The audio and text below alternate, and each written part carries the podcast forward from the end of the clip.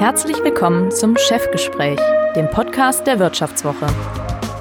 Makro, Mikro, Mammon, wie Top-Ökonomen die Wirtschaft sehen. Mit Bert Losse. Hallo zusammen, herzlich willkommen zu einer neuen Ausgabe von Makro, Mikro, Mammon, dem VWL-Podcast der Wirtschaftswoche. Ich bin Bert Losse und sitze heute zusammen mit dem Ökonomen Justus Haukapp einem der führenden Experten für Wettbewerbspolitik in Deutschland. Herr Hockab, ich darf ein paar Worte zu Ihrer Person sagen. Sie sind Professor für VWL an der Universität Düsseldorf, waren hier Gründungsdirektor des Instituts für Wettbewerbsökonomie und sie waren von 2008 bis 2012 Vorsitzender der sogenannten Monopolkommission. Das ist ein hochkarätig besetztes Gremium, das die Bundesregierung in Wettbewerbsfragen berät. Wir wollen heute über die rasant wachsende digitale Ökonomie sprechen, und zwar mit all ihren Facetten. Die Marktmacht der Tech-Konzerne steigt ja immer weiter an. Facebook äh, erreicht mit seinen Diensten mittlerweile rund 2,5 Milliarden Menschen. Und da stellen sich viele schon die Frage, ob die Wettbewerbskontrolle und die Kartellämter überhaupt noch Zugriff haben oder ob sie nicht nur noch hinterherhecheln. Wie sollen wir mit diesen neuen Märkten umgehen? Was bringen sie für Chancen und Risiken für uns Verbraucher? Und was bedeutet das eigentlich alles für die Preise, die wir im Netz für Waren und Dienste künftig bezahlen müssen? Das sind heute unsere Themen. Hallo, guten Tag, Herr Haukapp. Hallo, freut mich, dass ich hier sein kann. Herr Haukapp, ich habe gesehen, Sie haben bei Twitter bereits über 12.000 Tweets rausgehauen und über 5.000 Follower äh, eingesammelt. Täuscht der Eindruck, dass Sie generell ein Freund der neuen Medien sind? Nee, der Eindruck täuscht nicht. Ich nutze die äh, gerne. Ich ähm, habe auch im Großen und Ganzen sehr positive Erfahrungen mit den neuen Medien und schätze diese äh, neuen Kommunikationswege durchaus. Kaufen Sie denn auch im Internet ein? Und wenn ja, was war Ihr letzter Einkauf im Netz? Also ich kaufe schon regelmäßig im Internet ein. Ich überlege gerade, der letzte Einkauf waren, glaube ich, Karnevalskostüme. Welches denn? Ganz im Sinne vom Karneval, also das äh, Einläuten der Fastenzeit und das Ende des Fleischkonsums geht äh, unsere ganze Familie als vegane Kampftruppe, also als Tomate, Möhre, Gurke etc. Nun sind Sie ja Wettbewerbsökonom und müssen die boomende Digitalökonomie nicht nur als Nutzer und als Kunde und als Karnevalsfreund äh, betrachten, sondern auch mit dem Auge des Marktwächters und Verbraucherschützers. Inwieweit unterliegt die digitale Wirtschaft denn ganz anderen Gesetzen und Gesetzmäßigkeiten als traditionelle Gütermärkte? Es gibt tatsächlich eine ganze Reihe von Besonderheiten der sogenannten digitalen Ökonomie, auch wenn man das gar nicht so genau abgrenzen kann, was heute digital und äh, was denn noch nicht digitale Ökonomie sein soll soll aber zwei Phänomene, die besonders hervorstechen, ist zum einen die viel intensivere Nutzung von Daten, also das äh, Erfassen, das Einsammeln, das Verarbeiten, das Speichern von Daten ist eben unheimlich viel günstiger geworden. Das ist einfach der technische Fortschritt und das kleine Einmaleins der VWL sagt, äh, wenn etwas günstiger wird, dann nutzen die Leute mehr davon. Äh, und das sieht man bei den Daten ganz besonders. Die Datenverarbeitung, Einsammlung, die ist eben äh, deutlich günstiger geworden. Deswegen werden viel mehr Daten genutzt, als das früher der Fall war. Das zweite Phänomen ist, dass sogenannte Plattformen eine deutlich größere Rolle spielen. Auch das ist kein ganz neues Phänomen. Bei den Plattformen geht es eigentlich darum, dass nicht mehr traditionell eingekauft und weiterverkauft wird oder Dinge erstellt und dann verkauft werden, sondern dass nur noch Anbieter und Nachfrager zusammengebracht werden. Also ein klassisches, äh, wohl am längsten existierende Beispiel ist eben eBay. Nicht, ähm, die äh, kaufen nicht selber Dinge und verkaufen sie dann, sondern bringen nur noch Anbieter und Nachfrage zusammen. Und Hotelbuchungsplattformen machen genau dasselbe, ob es jetzt HRS, Booking äh, etc. sind. Die neuen, äh, sagen wir, Taxivermittlungszentralen oder Fahrvermittlungszentralen, ob es Uber oder FreeNow oder wer auch immer ist, die ähm, beschäftigen nicht selbst Taxifahrer, sondern äh, bringen im Prinzip Fahrer und Nachfrager zusammen. Das ist nicht völlig neu, kann man sagen. Eine Taxizentrale hat auch nichts anderes gemacht in der Vergangenheit und äh, eine Zimmervermittlung hat auch nichts anderes gemacht, aber dadurch, dass heute eben das sehr viel komfortabler ist, dass jeder das auf seinem Handy, äh, auf seinem Smartphone oder wo auch immer äh, nutzen kann, also die Transaktionskosten viel geringer geworden sind, sind die Plattformen auch viel bedeutender geworden. Also zusammengefasst, diese Plattform auf der einen Seite und die Nutzung von Daten, das sind, glaube ich, die wichtigsten Neuheiten in dem Sinne oder die wichtigen Besonderheiten, die viel stärker heute eine Rolle spielen als früher. Kann man sagen, dass bei diesen neuen großen Plattformen immanent das Risiko bestehen, dass sich die Märkte monopolisieren und dass die großen immer größer werden? Das ist völlig richtig. Man kann schon sagen, dass da eine gewisse Konzentrationstendenz besteht. Das hat mit diesen beiden Phänomenen zu tun, sowohl mit den Daten als auch mit den Plattformen. Plattformen sind dadurch gekennzeichnet, das, was wir Ökonomen eben Netzeffekte äh, nennen. Die können direkt oder indirekt sein. Also bei Facebook sind sie vielleicht eher direkt die Netzeffekte dass man eben sagt, ähm, ich bin am liebsten auf Plattformen, auf denen auch viele andere äh, sind, weil dann kann ich mit den meisten Leuten kommunizieren. Ähm, das ist also ganz direkt so, der Nutzen steigt, wenn der Nutzen, äh, je mehr Leute auf der Plattform äh, sind. Bei den meisten Plattformen sind es aber gar nicht so die direkten Netzeffekte, sondern die indirekten Netzeffekte. Das heißt also, eine Plattform wird für mich interessanter, je mehr mögliche Transaktionspartner ich auf der anderen Marktseite habe. Also ähm, Amazon Marketplace etwa ist umso interessanter für einen Anbieter, je mehr Nachfrager sich da tummeln und umgekehrt für einen Käufer ist natürlich Amazon Marketplace deswegen so interessant, weil es so ein großes Angebot gibt. Ich sage mal so ein bisschen spaßeshalber, das ist wie früher in der Dorfdisco. Alle gehen dahin, wo alle hingehen, weil alle dahin gehen. Ähm, und so ähnlich haben wir es eben bei äh, Amazon Marketplace, eBay, Facebook, äh, TikTok und was auch immer äh, auch. Alle treffen sich da, wo alle sich treffen, weil es den größten Nutzen bringt. Und dann führt das zu einer gewissen Konzentration. Früher bei der Dorfdisco kann man sagen, da gibt's alle 20 Kilometer ein weiteres Dorf, äh, wo dann die nächste Dorfdisco eben ist, weil Transport und Reisekosten eine gewisse Rolle spielen. In der digitalen Ökonomie spielen Transport- und Reisekosten keine Rolle mehr und deswegen schlagen diese Netzeffekte viel stärker durch als früher. Ich habe in meinem zugegebenermaßen etwas zurückliegenden VWL-Studium gelernt, dass ein Monopol meistens doch etwas Böses und Fieses ist, weil im Monopol muss der Konsument ja in der Regel einen höheren Preis bezahlen, als es unter Wettbewerbsbedingungen der Fall wäre. Da gibt es den schönen Begriff der Monopolrente äh, in der VWL. Und dafür bekommt der Verbraucher auch noch eine miesere Qualität, weil der Monopolist wegen des fehlenden Wettbewerbs gern mal auf Innovation Innovation verzichtet. Wenn ich Sie nun richtig verstehe, sagen Sie, es gibt in der neuen digitalen Ökonomie durchaus gute Monopole, die sogar vom Nutzer ausdrücklich gewünscht sind. Das ist richtig. Wir haben auch schon in der, sagen wir, alten Ökonomie ja dieses Phänomen gehabt der sogenannten natürlichen Monopole. Man sagt, keiner braucht zwei Wasserleitungen am Haus, äh, ein Stromanschluss tut's auch ähm, und wir wollen auch eigentlich nur ein Bahnnetz äh, in Deutschland haben und haben gesagt, das ist ja auch eigentlich für alle das Beste, wenn es nur eins davon gibt. Das spart Kosten, das macht am meisten Sinn. Also auch früher haben wir schon gesagt, es gibt bestimmte Monopole, wo es eigentlich ganz sinnvoll ist, dass es nur einen gibt.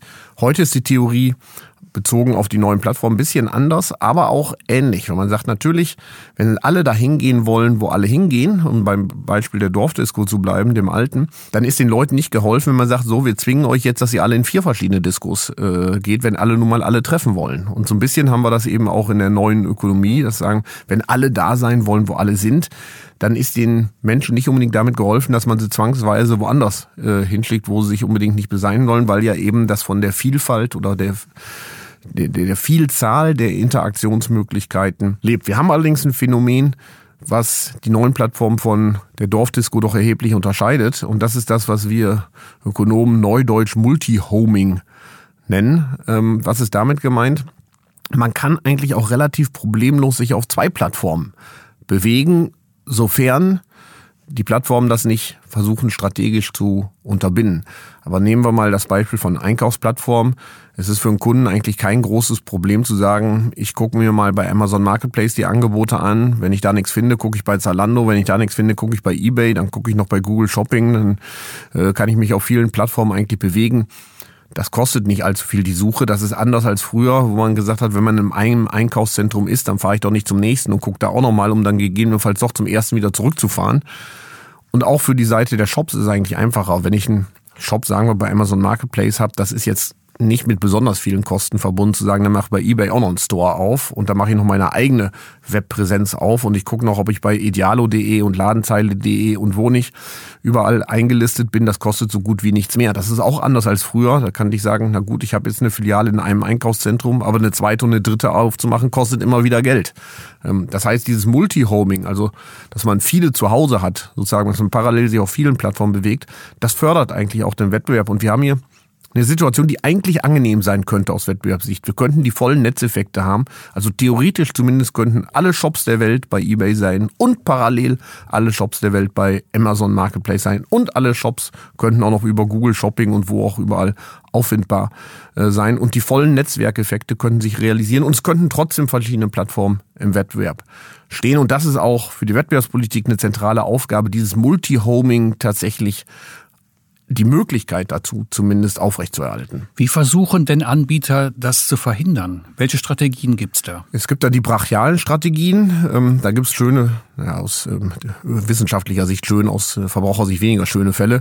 Ähm, ein prominenter Fall war etwa Uber, die versucht haben, ihren Fahrern zu untersagen, parallel auch für Lyft, den größten Konkurrenten in den USA, zu fahren. Einfach in den Vertrag reingeschrieben, wenn du für Uber fährst, darfst du nicht für andere fahren. Das ist dann abgeräumt worden, diese Praxis, weil Uber ja auch sagt, das sind hier unsere Angestellten. Sofern es nicht die Angestellten sind, kann ich denen auch nicht verbieten, Aufträge von woanders entgegenzunehmen.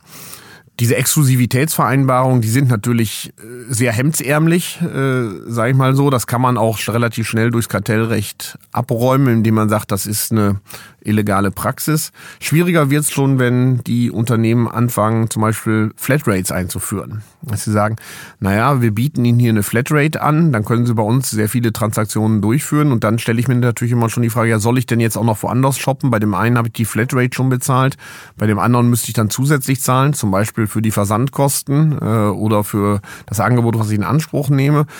Und da stellt sich schon die Frage, ob dadurch versucht wird, die Leute vom Multi-Homing abzubringen. Und wenn das passiert, dann sprechen wir davon, dass der Markt kippt. Also man spricht da auch von Tippy Markets auf Englischen oder in der Flughafenliteratur wird von Winner-Takes-All-Marktmärkten äh, gesprochen, wo man weiß, naja, wenn der Markt erstmal umgekippt ist, also wenn er ins Monopol sich hineinbewegt hat, dann ist das sehr schwer, den Wettbewerb da wieder zu beleben, weil er ja davon lebt, dass alle dahin gehen wollen, wo alle sind. Und wenn alle schon woanders sind, dann ist es eben sehr schwer, den Markteintritt zu bewerkstelligen und eine zweite alternative Plattform wieder zu etablieren. Deswegen ist es hier besonders wichtig, den Wettbewerb zu schützen, solange er noch existiert. Sie haben das Kartellrecht angesprochen. Wenn denn die Digitalökonomie anderen Gesetzen folgt als die alte Wirtschaftswelt. Müssen dann nicht auch die Kartellbehörden und staatlichen Wettbewerbshüter äh, gegen Facebook und Co. strategisch ganz anders agieren als gegen irgendwelche Zement- und Wurstfabrikanten? Das ist die Frage, was heißt genau ganz anders. Ähm, ich habe mal spaßhalber gesagt, die zehn Gebote gelten auch in der digitalen Ökonomie, die müssen wir jetzt nicht umschreiben.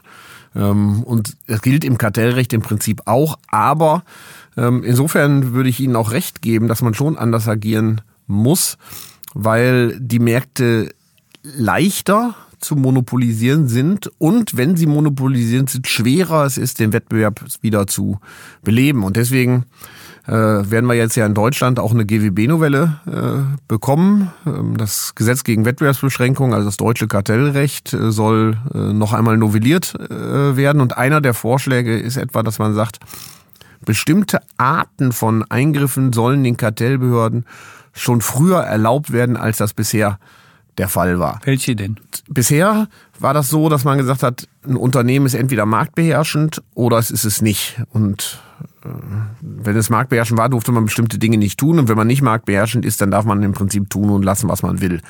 Ähm, jetzt haben wir gesagt, naja, dieses Digitale, dieses 01, das ist vielleicht zu einfach. Vielleicht sollte man dann noch ein mehr Grau einführen ins Kartellrecht, sag ich mal so, und sagen, naja, vielleicht ist ein Unternehmen noch nicht marktbeherrschend, also es beherrscht den Markt noch nicht, aber es ist auf dem Weg dazu. Und da gibt es dieses Konzept der relativen Marktmacht, dass man sagt, vielleicht ist man schon deutlich stärker als die anderen, auch wenn man den Markt noch nicht beherrscht. Und da haben wir gesagt, dann, wenn dann ein Unternehmen Praktiken einführt, die dieses sogenannte Multi-Homing etwa unterbinden, dann sollte das Unternehmen den Beweis antreten, warum das denn notwendig ist. Also es soll nicht automatisch verboten werden, aber zumindest soll die Beweislast auf das Unternehmen verschoben werden zu diesem Punkt, dass das Unternehmen darlegen muss, warum diese Praxis denn jetzt erforderlich ist und den Wettbewerb nicht äh, behindert. Das ist einer der Punkte. Ein anderer Punkt ist, darüber haben wir jetzt noch nicht gesprochen, dass man sagt, vielleicht müssen Unternehmen auch bestimmte Arten von Daten auch ihren Konkurrenten zugänglich machen, auch wenn sie das bisher vielleicht nicht so gerne haben tun wollen. Ähm, denn Wollen das denn die Kunden überhaupt? Es kommt immer darauf an, welche Daten. Also sicherlich, ähm, äh, wir haben schon die Datenschutzgrundverordnung, also die Kunden, die personenbezogenen Daten, die können heute schon portiert werden, prinzipiell. Wenn jemand sagt, ich, äh, ich, ich möchte gerne, dass irgendjemand anderes auch meine kompletten Facebook-Daten hat, hat er das vollkommene Recht, heute schon diese Daten von Facebook sozusagen zu bekommen und dann irgendjemandem anders auszuhändigen. Aber in vielen Märkten geht es auch gar nicht so sehr um oder geht es nicht nur um personenbezogene Daten, sondern auch um Maschinendaten, Sachdaten etwa.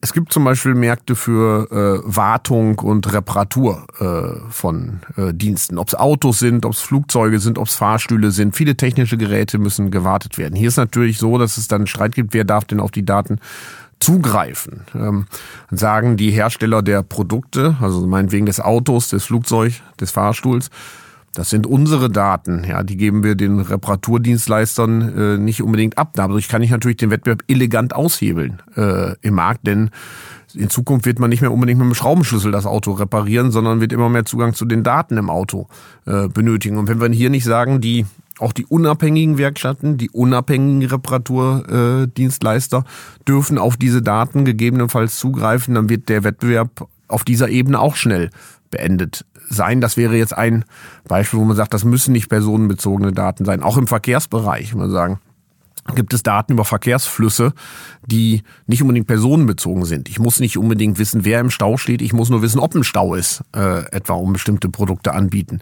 zu können. Diese Daten sind häufig nicht so einfach zu reproduzieren. Auch da kann man sich vorstellen, dass es durchaus einen Anspruch geben könnte auf diese Art von Daten. Bei personenbezogenen Daten denke ich, wird immer der Datenschutz dem entgegensprechen, wenn die Leute die nicht selber portieren wollen. Aber wenn sie selber portieren wollen, dann haben sie heute eigentlich schon nach der Datenschutzgrundverordnung das Recht, das zu tun. Also die Musik wird, glaube ich, stärker da noch bei denen, die Schweizer sagen Sachdaten, bei uns sagt man vielleicht eher Maschinendaten oder technischen Daten spielen. Das äh, Bundeskartellamt äh, hat ja schon einige Duftmarken gesetzt. Das Amt will Facebook gerade juristisch zwingen, seine Nutzerdaten nicht mehr automatisch mit anderen Diensten zu verknüpfen. Und äh, das Amt hat auch ein Verfahren wegen Marktmissbrauches gegen Amazon eingeleitet. Aber mal ganz ehrlich, juckt es amerikanische Weltkonzerne wirklich, wenn ein deutsches Amt irgendwie zickig wird? Deutschland ist groß genug, da können wir äh, von Glück sprechen. Ich vermute, wenn die Kartellbehörde von Bangladesch intervenieren würde, dann würde der es tatsächlich nicht äh, äh, jucken. Aber Deutschland ist Gott sei Dank nicht so unwichtig, ähm, dass man sagt, wir verzichten einfach auf den deutschen Markt. Und man muss ja auch überlegen, dass das Abstrahlungswirkungen in ganz Europa hat. Also da geht es dann noch immer um die Frage, verzichten wir auf den europäischen Markt? Und noch ist Europa bedeutend genug, als dass viele Unternehmen nicht sagen, der europäische Markt ist so uninteressant, wir konzentrieren uns auf die USA und äh, Asien. Also von daher hat das schon Wirkung. Nicht umsonst versucht ja auch Facebook äh, gegen das, äh, die Entscheidung des Bundeskartellamts vorzugehen. Äh, ansonsten könnten wir einfach sagen, wir lassen das sein. Und auch Google, die ganzen Entscheidungen der Europäischen Kommission, die Google nicht gefallen haben, werden ja von Google beklagt. Also nicht im Sinne von, äh, da wird jetzt wehleidig herumgeklagt, sondern vor den europäischen Gerichten ähm, werden die beklagt. Und das würde Google sicherlich nicht tun, wenn sie sagen würden, ist uns sowieso egal, wir tun und lassen, was wir wollen. Diese mal dieses Mythos, was manchmal umhergeistert, man könnte Google gar nicht regulieren, die würden ohnehin tun lassen, was sie wollen. Das stimmt faktisch nicht. Die halten sich schon an die europäischen Gerechte, wenn sie denn von den entsprechenden Behörden dazu verdonnert werden, das zu tun. Da gibt es aber auch kritische Stimmen, die sagen, die Dynamik in der Digitalwirtschaft, die ist derart hoch. Da sollte die Politik nicht als erstes darüber nachdenken, wie man diese Unternehmen, diese Dynamik produzieren, wieder regulieren kann. Ähm, deshalb die Frage, es gibt ja sogar die äh, radikale Forderung aus den USA, ähm, große Tech-Konzerne zu zerschlagen. Wäre das für Sie eine gute Idee, Facebook, Google oder Amazon zwangsweise in mehrere Einzelteile zu zerlegen? Das halte ich ehrlich gesagt für keine äh, gute Idee. Ich glaube, der, der kartellrechtliche Ansatz, den wir in Europa fahren, der ist eigentlich gar nicht äh, schlecht, weil er eben auch nicht äh, eigentlich keine Regulierung ist. Man sagt nicht, versucht nicht alles in ein Korsett hereinzupressen, sondern man sagt, wir gucken uns immer den Einzelfall an. Und manchmal dauert das eben äh, ein bisschen länger, aber das geht auch nicht anders, wenn man neue Geschäftsmodelle erstmal verstehen will. Die Zerschlagung, das ist immer eine sehr brachiale Lösung. Das scheint mir ein bisschen nach dem Motto zu sein, alles, was, was schlecht ist für Facebook, Google, äh, Amazon und Co. muss ja gut für irgendjemand anders sein. Aber das stimmt eben nicht. Äh, wenn ich ein paar Wohnhäuser abreise, ist das erstmal gut für niemanden. Äh, und so ist es dort auch. Das hört sich populär an, aber wenn man genauer drüber nachdenkt, fragt, was soll das denn sein? Also bei Facebook ist es völlig unklar. Also wie ich schon sagte, wenn ich sage, ähm, äh, alle wollen da sein, wo alle sind, äh, sozusagen eine Dorfdisco, dann hilft das nichts, wenn ich sage, ihr müsst jetzt aber in vier verschiedene Dorfdiskos gehen, äh, weil wir wissen, dass es euch dann besser geht. Äh, Im Zweifel geht es den Leuten dann gar nicht besser. Und bei Google ist ja eher die Frage, löse ich die sozusagen anderen Dienste äh, etwa heraus?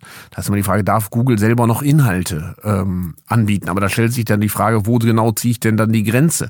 Ist das wirklich, also vorteilhaft, wenn Google keinen Content produziert. Um es ganz einfach zu machen, Früher war es so, wenn ich nach dem Wetter gesucht hat, hat Google mir Links zu Wetterdiensten gezeigt. Da haben sie irgendwann überlegt, naja, der Verbraucher ist ja weniger an Links zu Wetterdiensten interessiert als am Wetter. Also zeigen wir dem jetzt selber, wie das Wetter äh, wird. Natürlich, wenn ich jetzt eine Wetterplattform betreiben würde, würde ich auch sagen, das sollen die bitte nicht tun. Die sollen weiter Links zu Wetterdiensten anzeigen. Ist das gut für die Verbraucher? Ich bin da eher skeptisch. Das gleiche können wir uns bei Finanzdienstleistungen an, äh, überlegen. Früher ähm, hat Google dann Links zu der Wirtschaftswoche meinetwegen oder auch anderen Finanzen, Net oder was auch immer äh, gezeigt. Ja, heute zeigen sie, wenn ich eingebe Aktienkurs äh, Amazon, hoffentlich den richtigen Aktienkurs von Amazon, äh, mir an. Und natürlich ist es das, was ich als Verbraucher will. Ich will ja nicht den Link zu Seiten, wo ich es dann nachgucken äh, kann. Und hier ist dann die Frage irgendwann, wo ziehen wir genau die Grenze? Es gab da prominente Urteile auch in gerade Großbritannien, wo auch Kartendienstleister geklagt haben, gesagt, das ist doch unfair. Die zeigen dann direkt Google Maps. Ähm, die sollen bitte nur die Links Links zu den Kartendiensten zeigen. Und das ist dann natürlich ein schwieriges Abwägen. Natürlich wird es schwieriger für andere Kartendienstleister, wenn Google jetzt Google Maps äh, dann direkt zeigt. Aber man muss sich auch fragen, was wollen denn die Verbraucher äh, eigentlich? Vielleicht wollen die einfach nur genau wissen, wo es ist und nicht Links zu Webseiten, wo sie dann suchen können, wo das Ganze denn ist. Es gibt aber für Zerschlagung ja durchaus einige historische Vorbilder in den USA.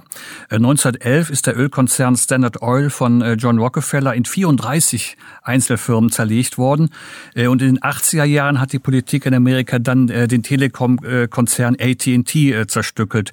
Ähm, kann man da eigentlich eine Bilanz ziehen? Kann man sagen, das waren aus Wettbewerbssicht erfolgreiche oder erfolglose Interventionen des Staates? Das ist natürlich sehr schwer zu evaluieren. Äh, tatsächlich in Deutschland hatten wir ja auch eine Zerschlagung. Äh, die IG Farben ist ja zerschlagen äh, worden, wenn auch nicht aus kartellrechtlichen äh, Gründen, aber auch um eine Machtanballung äh, zu verhindern.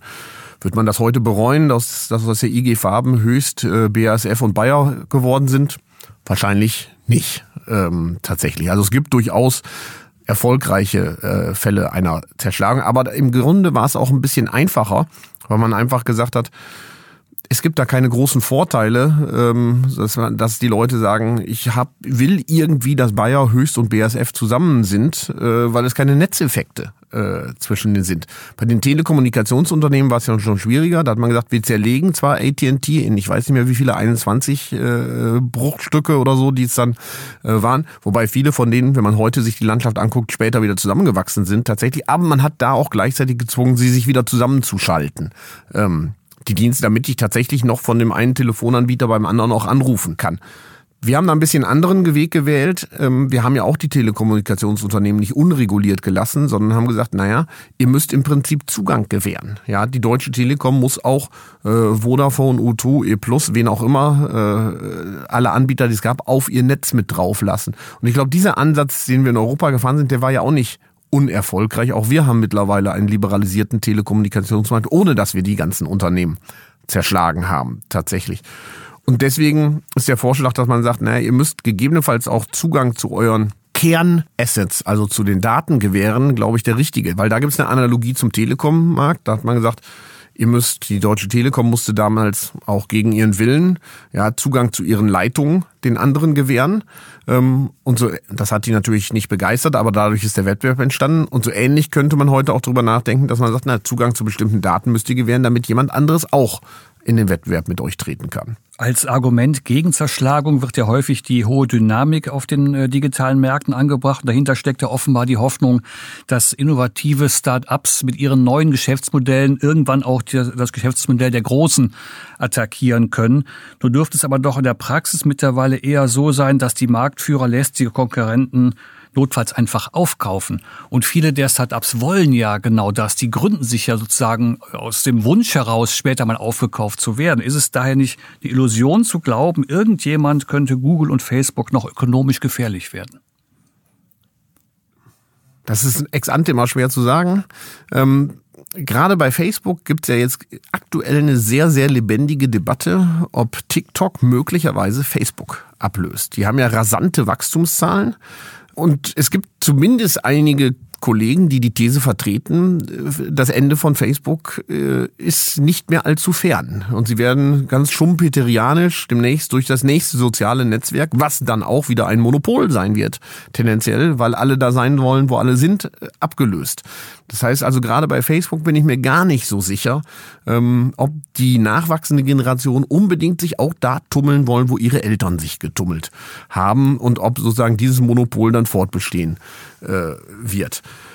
Bei Google ist es deutlich schwieriger, weil Google in sehr vielen Bereichen natürlich unterwegs ist. Sehe ich eine alternative Suchmaschine momentan?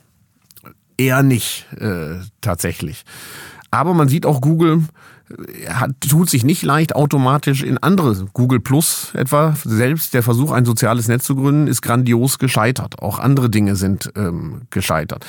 Wir sehen aber in diesen Bereichen teilweise auch einen Wettbewerb der Ökosysteme, sag ich mal so. Gerade diese Entscheidung Google Shopping der Europäischen Kommission ist eine sehr schwierige Entscheidung aus meiner Sicht. Man hat ja Google damals jetzt untersagt, die Anzeigen für Google Shopping, diese internen Produkt, äh, diesen Produktvergleich sehr prominent zu platzieren. Die einen sagen, das war gut, weil Google damit die anderen Produktvergleichsseiten vom Markt gedrängt hätte. Es gibt aber auch Stimmen, und auch das hat eine Plausibilität, die sagen, naja, ähm, das war vielleicht der große Angriff auf Amazon, den Google äh, gestartet hätte, denn die haben mittlerweile über die Hälfte des Online-Commerce äh, in Deutschland. Und wer soll die denn angreifen, wenn nicht Unternehmen wie Google? äh, tatsächlich. Also von daher ähm, ist es richtig, glaube ich, das wird jetzt nicht ähm, die, die, die kleine Klitsche mit äh, TanteEmma.com sein, die demnächst Amazon äh, Konkurrenz äh, macht. Aber vielleicht ähm, äh, gibt es doch andere, die auch gar nicht so klein sind. Äh, auch Facebook drängt mittlerweile in dieses Shopping-Segment rein oder versucht das zumindest. Also ich würde nicht sagen, dass der Wettbewerb da automatisch tot ist, wenn wir das Kartellrecht ähm, ordentlich nutzen und äh, gerade die Kommissarin Frau Vestager ist ja jetzt nicht besonders ängstlich, äh, auch im Umgang mit den Großkonzernen. Ja, ich würde gerne mal auf das zu sprechen kommen, was direkt mit unserem Portemonnaie zusammenhängt. Äh, in der digitalen Welt mit äh, den riesigen Datenmengen verändert sich ja auch die Art und Weise, wie ein Preis entsteht. Und mich würde interessieren, welche Entwicklungen Sie da auf uns zukommen sehen. Oh, das ist sehr vielfältig. Also zum einen gibt es natürlich eine ganze Reihe von Diensten, für die wir, äh, die unentgeltlich sind. Das hat auch äh, makroökonomisch interessante Konsequenzen. Ähm, weil wir uns etwa fragen, wird die Inflation eigentlich noch richtig gemessen, wenn wir heute eine ganze Reihe von Dingen unentgeltlich bekommen, für die wir früher haben zahlen müssen? Äh, wird das Produktivität, wird das Produktivitätswachstum, der, eigentlich wird er richtig gemessen, wenn Dinge quasi nicht mehr im Bruttosozialprodukt auftauchen, weil sie unentgeltlich geworden sind, für die wir früher gezahlt haben. Das ist die eine Komponente Komponente, die eher makroökonomisch interessant ist. Bei der Preisbildung auf Märkten gibt's zwei große Befürchtungen, ähm, die aber, glaube ich, parallel nicht eintreten können.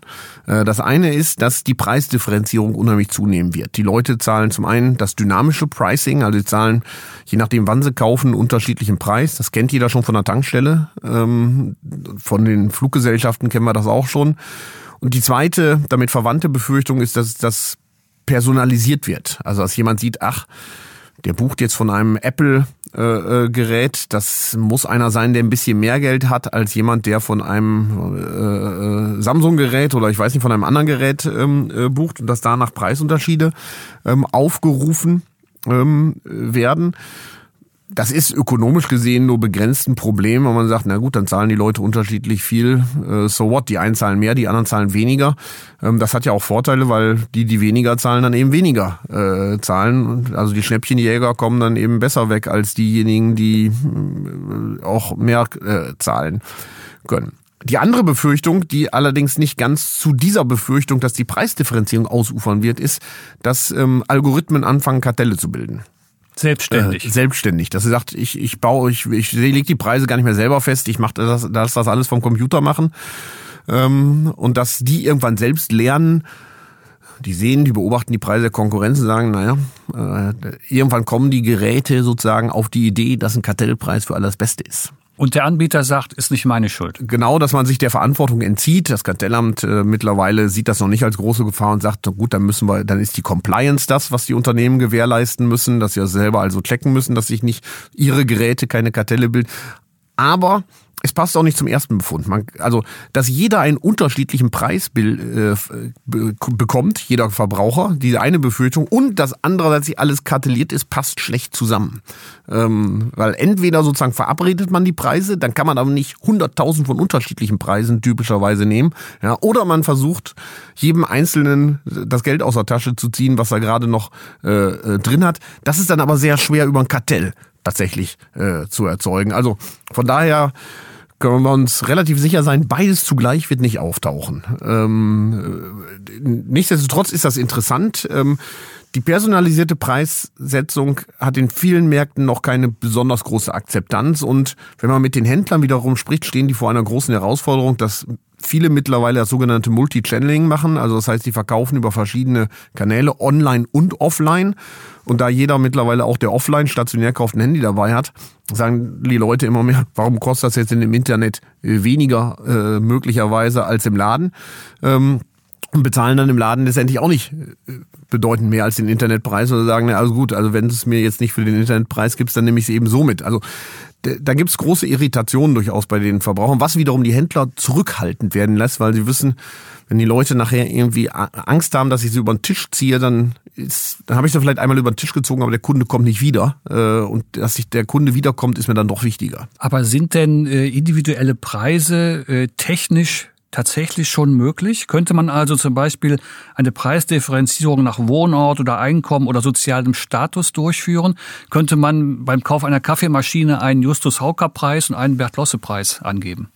Theoretisch kann man das machen. Also personalisiert im Sinne von, äh, sagen wir, 18 Millionen Bundesbürger, 18 Millionen Preise also davon sind wir noch weiter weg. Also von daher sind das, werden immer noch Kategorien gebildet. Und natürlich kann man sagen, naja, wir sortieren das mal nach Postleitzahlen. Das ist auch gar nicht so neu. Das war früher schon ein Thema immer bei äh, Flugtickets, dass man gesagt hat, naja, wenn das Ticket aus Schweden herausgebucht wird, dann zahlen die jetzt mehr, als wenn das aus Deutschland herausgebucht wird. Das ist wohl der gleiche Flug von Stockholm nach äh, Frankfurt ähm, ist. Also das hat die Europäische Kommission abgestellt, diese Praxis, weil sie das für den Binnenmarkt unvereinbar hielt. Ähm, aber so könnte man das auch nach Postleitzahl, gegebenenfalls nach anderen, dem Auslesen der Cookies äh, versuchen, die Preise zu machen.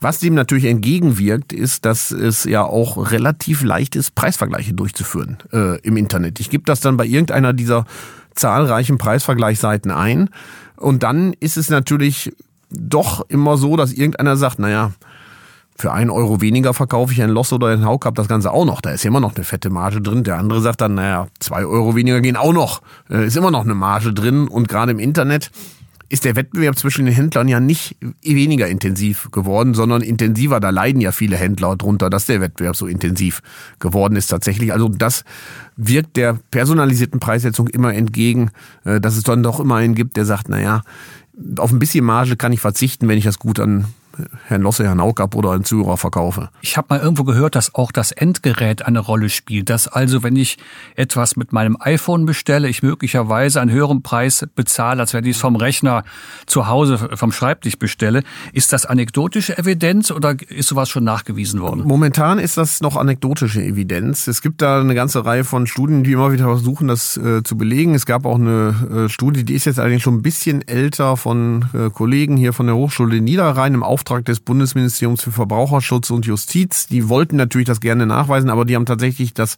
für die allermeisten Produkte nicht systematisch finden können, sondern nur für bestimmte Art von Pauschalreisen, ähm, wo das wahrscheinlich auch am einfachsten durchzusetzen ist, weil wenn man da erstmal lange gesucht hat und dann sich endlich bis zum Preis durchgeklickt hat auf der letzten Seite, man auch keine Lust hat, nochmal woanders das alles einzugeben. Aber bei vielen Produkten hat man es tatsächlich nicht nachweisen können. Man muss sich auch, selbst wenn das kommen würde, sehen wir ja, ähm, es ist ja ein Hase- und Igel-Spiel in gewisser Weise. Als nächstes kommen dann doch äh, sicherlich wiederum genau die Applikationen, die verhindern, dass erkannt wird, äh, dass ich von einem Apple aus order, sondern die dann suggerieren, ich würde von einem Billig-Handy aus ordern. Wir sehen das ja, die ganze Debatte mit den Werbeblockern. Das ist ein Hase und Igel sozusagen. Die einen wollen die Werbe schalten und die anderen wollen sie nicht sehen.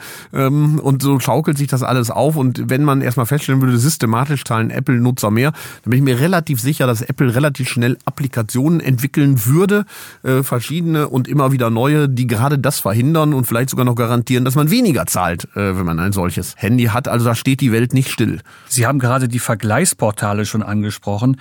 Äh, da würde mich mal interessieren, ist das wirklich ein transparentes System oder gibt es auch hier Manipulationsmöglichkeiten und schwarze Schafe auf diesem Markt? Da gibt es Manipulationsmöglichkeiten und schwarze Schafe. Das Bundeskartellamt hat eine Sektoruntersuchung gemacht, äh, dass die, die australische Behörde, äh, die ACCC, also die Australian Consumer and Competition Commission, hat gerade Trivago beboost, äh, weil sie systematisch nicht die für die Verbraucher günstigsten, sondern für sie günstigsten Angebote nach oben geschickt haben auf die Seite. Da gibt es Manipulationsanfälligkeiten. Hier haben wir eine Situation, die eigentlich weniger auf die Marktmacht zurückzuführen ist, sondern auf klassische Informationsasymmetrien. Auch in der Vergangenheit wussten wir nie so genau, ob der Bankberater, ob der Versicherungsmakler uns die Versicherung verkauft, die am besten für ihn ist oder für mich äh, tatsächlich. Und dies haben wir natürlich bei den Preisvergleichsportalen auch momentan. Deswegen scheinen mir da auch gewisse Transparenzanforderungen ganz sinnvoll zu sein oder zumindest so etwas wie Gütesiegel. Das hat die Stiftung äh, Warentest in der Vergangenheit auch schon gemacht, dass sie gesagt haben, wir, wir testen die regelmäßig und zeichnen dann auch aus. Ähm, da kann man also, glaube ich, durch gewisse Transparenz Vorgaben oder auch äh, Siegel äh, einiges erreichen, weil das nicht ein Problem so sehr von Marktmacht ist, sondern eher von Informationsasymmetrien. Haben Sie denn Tipps für unsere Zuhörer, wie man mit Vergleichsportalen am besten umgeht, als Nutzer und als User, als Käufer? Also tendenziell äh, sind die sehr hilfreich äh, natürlich für viele sozusagen, aber äh, wenn man unsicher ist, würde ich äh, empfehlen, eins, zwei oder drei, also äh, eins weniger, zwei oder drei äh, zu nutzen, um dann zu sehen, ob dann auch tatsächlich ähnliche Ergebnisse dabei herauskommen. Eine Frage zum Schluss an den VWL-Professor Justus Haukapp. Was war das langweiligste und schlechteste VWL-Buch, was Sie in Ihrem Leben gelesen haben? Und welches Buch würden Sie jedem VWL-Studenten ans Herz legen? Okay, also ähm, ich, ich, ich mache ja mit meinen Studenten immer so einen Kurs, das nenne ich das Kolloquium für Irre, ähm, weil ähm, da äh, kommen, äh, da, ich sage, es gibt äh, garantiert nichts außer Arbeit. Ähm, keinen Schein, keine Punkte, ähm, aber ihr müsst jede Woche ein Kapitel eines Buches vorstellen äh, und wir diskutieren das dann intensiv. Im letzten Semester haben wir das Buch von John Tirol gelesen, äh, Economics for the Common Good, und das fand ich ein sehr gutes Buch. Spannt einen weiten Bogen, behandelt viele Felder äh, und macht deutlich, wie differenziert äh, die Ökonomie eigentlich ist und nicht so, wie sie manchmal dargestellt wird, der Strohmann ist Homo economicus und äh, die VWL würde noch in der Welt der 50er Jahre lesen. Also wer sich wirklich für Ökonomie interessiert, der findet da, glaube ich, einen sehr guten Einstieg bei äh, John Tirol, Nobelpreisträger, also ein sehr kluger äh, Kopf. Das schlechteste VWL-Buch aller Zeiten, das fällt mir deutlich ähm, schwieriger. Das hat ja äh, das Problem, dass man die meistens äh, nur anliest äh, und nicht zu Ende äh, liest. Ähm, ich habe mich äh, in meinem eigenen Studium, muss ich sagen, über die äh, Mikroökonomie-Lehrbücher, die zu dem Zeitpunkt, also ich habe ja äh, Ende der 80er, äh, Anfang der 90er äh, studiert, sehr geärgert, muss ich sagen, weil die tatsächlich noch sehr diesem sehr neoklassischen Paradigma verhaftet waren und mir suggeriert haben, der Devisenmarkt würde genau wie der Wohnungsmarkt funktionieren. Und als Student hat man irgendwie schon verstanden, dass das eigentlich nicht so ist, sondern der Devisenmarkt irgendwie doch ganz anders funktionieren muss als der Wohnungsmarkt. Und dieses ähm, über ein, alles über einen Kamm scheren in den sehr alten Mikroökonomie-Lehrbüchern, das hat mich schon gestört, aber mittlerweile muss man sagen, sind die Mikroökonomie-Lehrbücher da auch viel besser geworden und äh, mach, sind nicht mehr so pauschal. Herr Haukapp, ganz herzlichen Dank. Das war das Vivo-Chefgespräch. Ich bedanke mich fürs Zuhören und sage Tschüss bis zum nächsten Mal. Die Themen werden uns ganz sicher nicht ausgehen. Tschüss. Tschüss. Das war Makro, Mikro, Mammon. Wie Top-Ökonomen die Wirtschaft sehen. Mit Bert Losse. Herzlichen Dank fürs Zuhören.